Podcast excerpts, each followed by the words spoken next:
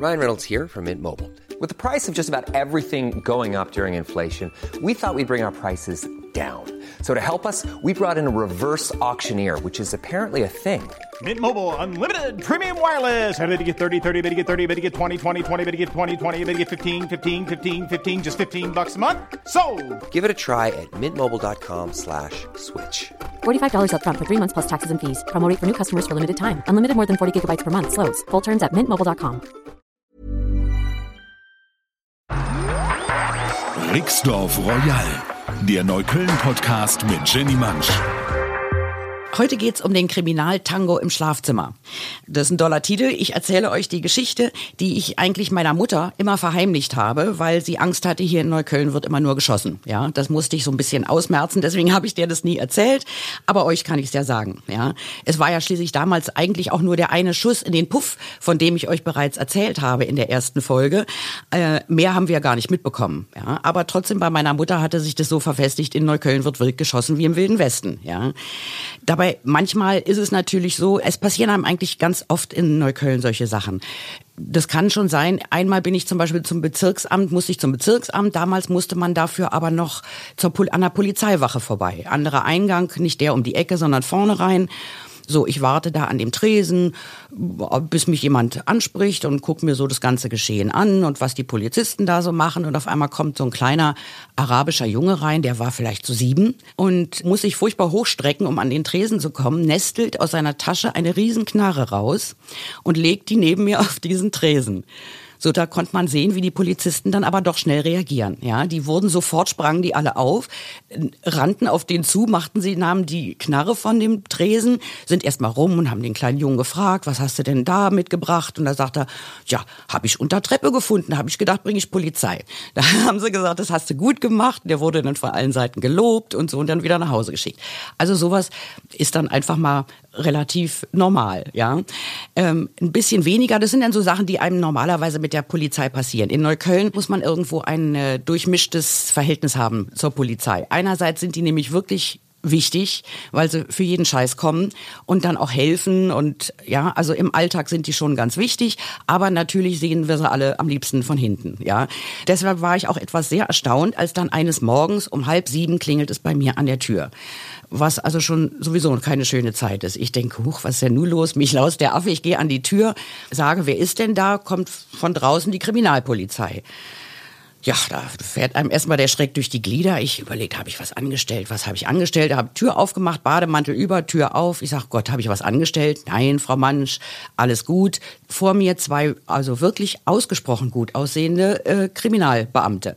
Damals habe ich noch gedacht, vielleicht habe ich einen falschen Kerl mir ausgesucht. Die sehen echt alle gut aus, ja. Und äh, die meinten dann nein und sie möchten gerne mal kurz reinkommen und mit mir sprechen, ob sie das dürften. Ach gut, wenn sie es nicht vermeiden lässt, habe ich die also in meine Küche reingebeten. Und äh, so, dann setzten die sich hin und haben mich gebeten, äh, ob sie von meinem Schlafzimmer aus zwei Wochen lang ähm, die Wohnung gegenüber in dem Nachbarhaus, mit dem wir uns den Hinterhof geteilt haben, ob sie die da observieren könnten. Zwei Wochen lang. Ich gesagt, zwei Wochen. So, nee, also ich sag Freunde, also es tut mir leid, ich war freie Journalistin, ja, ich sag, das kann ich nicht machen. Ich muss schreiben, das, ich kann hier nicht arbeiten, wenn dauernd zwei gut aussehende Kripo-Beamte in meinem Schlafzimmer rumstehen. Aber die Lösung habe ich auch. Gehen Sie mal zur Nachbarin rüber. Die äh, hat A, einen viel besseren Blick auf diese Wohnung. Da können Sie viel besser gucken. Und außerdem kocht die Ihnen Kaffee von morgens bis abends und die findet es richtig gut. So, das wusste die auch, dass die hat dann auch nachher hat die sich tausendmal bei mir bedankt. Sie fände es nämlich wahnsinnig spannend, dann nun den Beamten ständig den Kaffee zu kochen. Ja, Gott sei Dank spitz, ich war die los. So, natürlich wollte ich wissen, warum wollen die diese Wohnung da drüben observieren?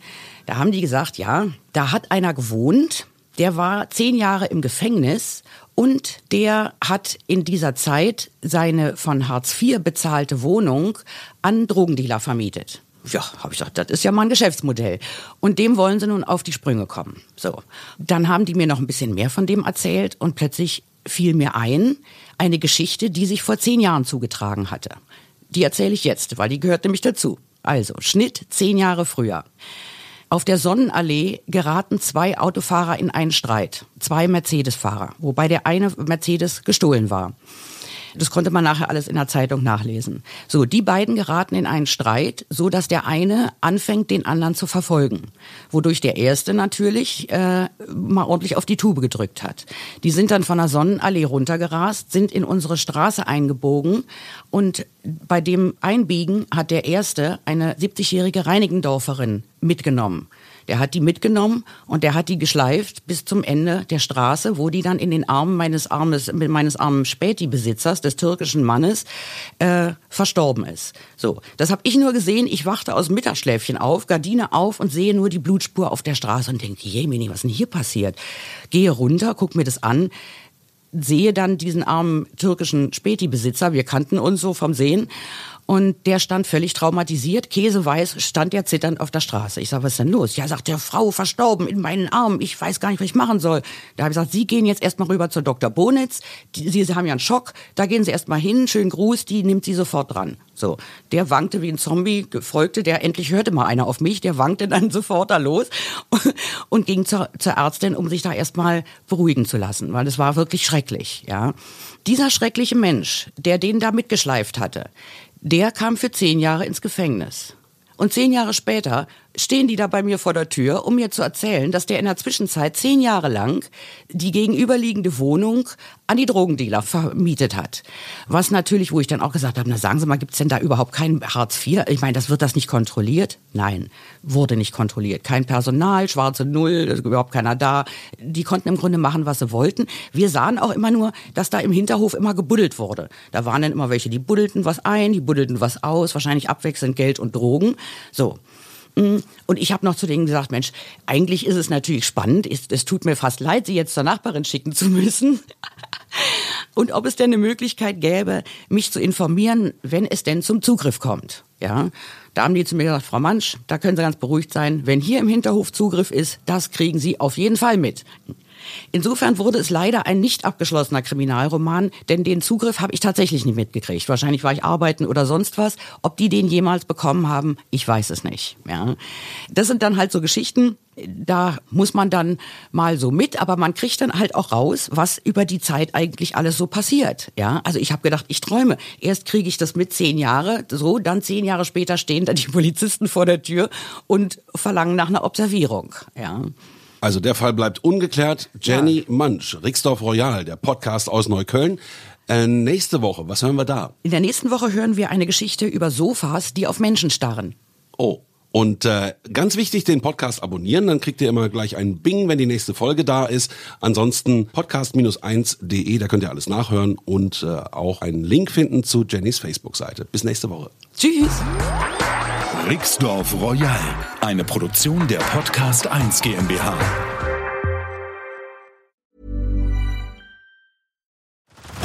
Head over to Hulu this March, where our new shows and movies will keep you streaming all month long. Catch the award-winning movie Poor Things, starring Emma Stone, Mark Ruffalo, and Willem Dafoe. Check out the new documentary, Freaknik, The Wildest Party Never Told, about the iconic Atlanta Street Party. And don't miss FX's Shogun, a reimagining of the epic tale starring Anna Sawai. So, what are you waiting for? Go stream something new on Hulu.